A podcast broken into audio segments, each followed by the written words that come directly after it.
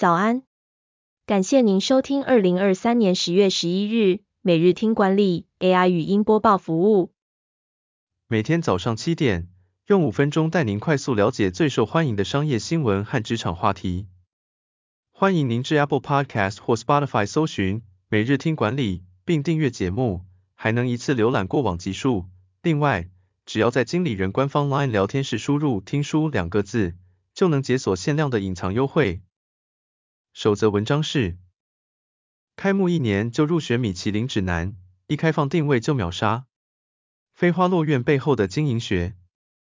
台中无菜单料理飞花落院，开幕一年就入选米其林指南，是贾永杰、关颖和陈欣宁等名人的朝圣景点。目前周五及周末中午等热门时段，仍是一开放定位就被秒杀。飞花落院开业以来，有超过百分之五十客人愿意回访。用餐五次以上的忠诚消费者约一百人。台中麻叶餐饮集团创办人魏信仪表示，为了让客人在充满禅意的景观中享受放松的品茗时光，他一边筹备飞花落院，一边学习茶道长达九年。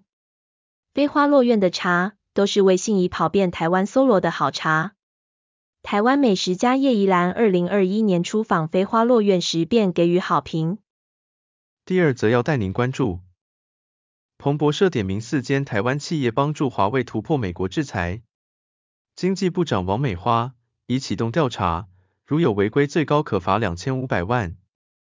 经济部长王美花表示，经济部已经针对先前遭彭博社点名的四间台厂，也就是崇越科技、台湾系科宏盛、亚翔工程和唐集成，是否协助华为企业在深圳建厂启动行政调查。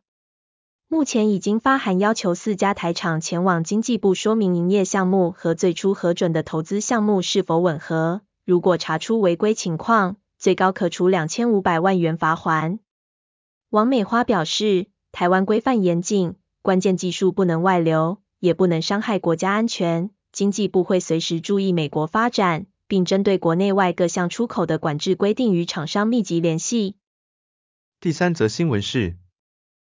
全家推出首间能源实验店，设立成本贵一倍，能带来多少效益？呼应哪些永续策略？全家最新推出的能源实验店在台南开幕。能源实验店整合了太阳能板、储能系统和智慧管理系统，来提供门市的部分用电。太阳能板负责产生绿电，借由储能系统蓄积电力，再透过智慧管理系统分配用电。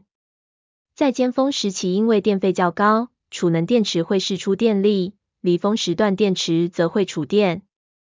透过这样的做法，预估每月可节省一成电费，一年累积能节省约五万元的电费，降低近五百公斤的碳排放。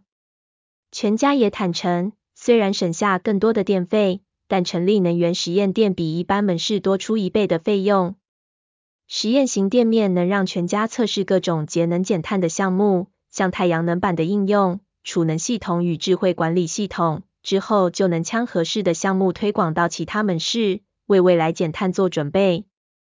最后带您关注，现代汽车也倒戈，加入特斯拉充电桩阵营。特斯拉充电标准 NACS 将一统美国市场。特斯拉的北美充电标准 NACS 在短短三个月内成功吸引福特与通用等车厂支援。成为北美电动车充电标准的主流。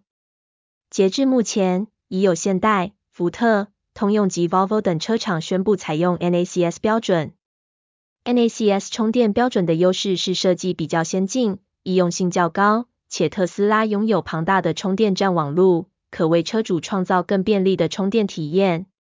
过去充电站是特斯拉为了销售电车的附加服务，但当 NACS 标准一统北美后，充电站事业的收入势必增长。